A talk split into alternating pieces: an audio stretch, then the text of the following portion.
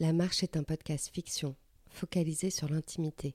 À chaque nouvelle écoute, un nouveau témoignage. Vous êtes à Paris, vous ouvrez la porte de l'un de vos voisins, et lorsque son monologue se termine, vous fermez doucement la porte. La Marche, le capricieux. Je l'ai rencontré en 2001, en avalant un hamburger, la télé en mute, sur un fond de Revolution 909. Je croque mes pickles et je vois un avion s'encastrer dans la première tour. Puis plus tard, un second dans sa jumelle. Je vois le verre se fendre et se briser, tomber à terre. J'entends les cris, je sens la peur, je vois l'abandon. Et plus tard, j'allume le son, comme pour m'assurer que ceci n'est pas un film. Pour voir, pour revoir, pour entendre, pour me persuader, car me convaincre est impossible. Un animal fascinant, quelque chose, non pas quelqu'un, quelque chose qu'on ne connaît pas, qu'on ne reconnaît pas, un acte animal furieux, brûlant, stupeur, quelque chose qui ne nous appartient pas, à quoi on est étranger, un acte qui s'impose comme un temps glacé. J'aimerais écarter mes bras, comme pour me prélasser, comme pour me rappeler que ce n'est que le soleil qui m'aveugle de sa violence, un soleil de trop près. Je ne connaissais pas ces tours, ni ces gens à l'intérieur, ni ces corps tombant de plus de quatre cents mètres.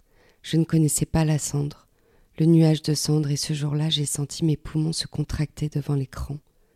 Immobile, étouffé par mon écran trop grand pour moi, trop lumineux, baignant ma réalité dans le noir, les mille images qui défilent sans cesse en boucle, comme pour regarder encore une fois le corps tomber de désespoir, avec un mépris du danger, le vide comme absolu. Je le pensais loin, et plus tard il s'est rapproché. J'ai l'irrépressible besoin d'allumer la lumière. Il n'avait pas de visage, ni d'odeur, il n'avait pas chez moi de résonance.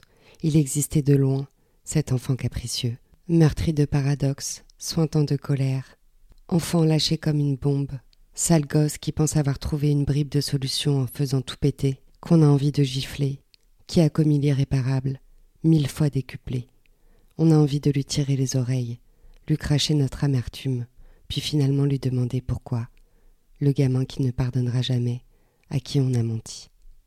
Immature et immuable, il a pris forme en se glissant dans les décors abattus, des âmes prêtes à tout perdre dans l'attente de tout gagner, dans l'au-delà. Je ne le connaissais pas, et malgré l'odeur du sang, il traversa ma vie pour la première fois. Ce gamin qui manque d'amour, qui a toujours manqué de tendresse, qui crée sa vie comme un mensonge pour sentir des cœurs serrés près de lui. Son truc, c'est le hasard, la frappe au hasard d'un enfant capricieux, qui veut juste qu'on l'écoute une dernière fois. Et, comme il a peur de la mort, il préfère emporter quelques âmes à ses côtés. Dans son intolérance et dans sa colère, il a choisi de tout abattre, de se faire entendre en brisant les jumelles dans lesquelles le monde entier se reflétait. Être certain que ça ne se renouvellerait pas, verrouillant les vies de milliers d'hommes et de femmes, à faire chialer le monde entier. On disait déjà qu'il ne nous vaincrait pas, et pourtant nous sommes déjà battus, par la violence, mais surtout par le mensonge qu'on a laissé s'installer, qu'aucune protection ne pourra plus jamais nous défendre. De toutes petites âmes se sont mis à rêver comme des enfants, à appliquer des idéaux foireux, et nous tabassent de coups de poing pour instaurer leurs pensées, un caprice qui nous coûte cher.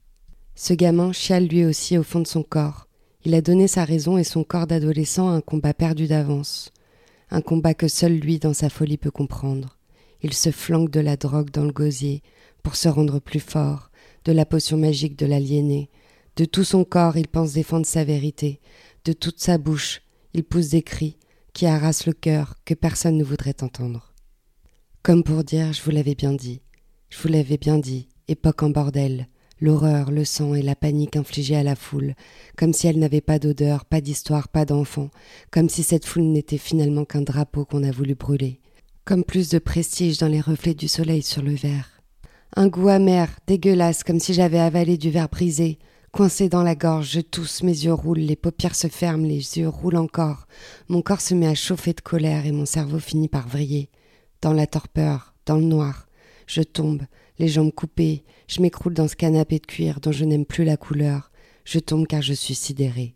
Drôle d'époque. Et si vite, Il frappe partout à tout moment, on ne le connaît pas. Il a mille visages et ne se rassasie jamais. Il s'est pourtant invité dans nos vies, à nos terrasses, à l'aide de balles d'AK-47. Comme si le cendrier ne suffisait pas. Il s'est invité comme quelqu'un de rejeté qui vient quand même, noirceur de l'âme. On ne l'attendait pas, et il frappe, il cogne, à de nombreux endroits à la fois. Trop nombreux. Il s'invite ici, surtout ailleurs. Il abat sa colère sur le monde. Il s'invite au spectacle, il se mêle aux mélomanes, lieu calfeutré pour s'acquitter de vie qu'il n'a pas gagnée. Il tape dans le noir et réduit la vie en poussière. Il fait hurler l'enfer, il égorge chaque espoir naissant. Il est entré dans nos vies, dans nos quartiers. Il a abattu nos amis, nos mères et nos enfants, ceux qui nous appartenaient. Il a pris sans raison comme la première fois, comme un enfant capricieux, ce qu'il n'aura jamais. La peur n'est pas minime, la peur grandit, la colère aussi, et cela a grondé dans les rues. Nous sommes tous venus, ceux qui étaient encore là, pour montrer que nous n'avions pas peur ensemble, pour crier et chanter l'amour qu'il nous restait, parce que nous ne pouvions comprendre ce qui s'était passé. Nous essayons d'y répondre, nous essayons de chasser par la voix, nous tentons d'unir les forces qui sont restées. Elle accompagne nos quotidiens dans nos journaux régulièrement. La poudre à canon du cancer de notre époque se répand. La haine qu'on croyait avoir battue il y a longtemps revient sous une nouvelle forme, plus complexe, plus complexe et encore plus macérée, le néant. Une âme qu'on a envie d'éclairer, de raisonner, lui dire que la vérité n'est pas là, qu'il se trompe, et qu'en se trompant il inflige à d'autres de mourir en tombant. Ces balles de plomb ne pardonneront pas, comme on ne lui a pas pardonné sa colère, sa folie berce ses projets, sa haine de l'autre, de tous les autres, de combien d'années d'amour a-t-il pu manquer? Ce n'est pas une solution à l'équation, c'est ce qu'on a tenté de leur dire. Mais comment retenir ces âmes meurtrières en devenir? D'autres sont revenus finalement choqués, de trouver plus barbares qu'eux, d'autres tombent irrémédiablement sans pouvoir se raccrocher. Leur famille impuissante qui voit leur destin se briser de plus près et avant les autres, de voir leur enfant filer vers une destinée plus basse que terre. Et si ce n'était même pas de leur faute? Et si nous avions tous un rôle à jouer? Et si le rayonnement d'un autre siècle nous était revenu comme des lasers brûlants? Comment réparer les âmes? Que faire de ces acharnés qui balaient nos rues, à coups de quatre roues motrices? Il n'y a pas de mauvais moment pour semer le crime de masse, il peut être à chaque instant, partout, chez vous, chez moi, chez nous, en même temps, car il résonnera à chaque fois avec la même intensité chez tous. On ne peut l'exclure. L'échiquier du monde se met en place. La dame tombe et ses enfants pleurent. Depuis trop longtemps dans la même télé, il frappe partout, encore davantage chez les autres, et pourtant comme une saison, cela nous traverse et nous réchauffe de colère ou nous glace de peur. Comme les saisons, nos rapports se dérèglent, on se défend, paraît-il. J'ai finalement mâché mon hamburger, j'ai englouti mon coca. J'ai secoué mon gobelet pour entendre le tintement des glaçons à l'intérieur. Je me suis relevé. J'ai mâchouillé ma paille, comme pour contrer l'attaque mentale dont je souffrais. Je partageais le désarroi d'inconnu, comme une boule au ventre, sans que je puisse pleurer, sans être vraiment triste. J'ai senti mon humanité dégueuler sur mon cœur.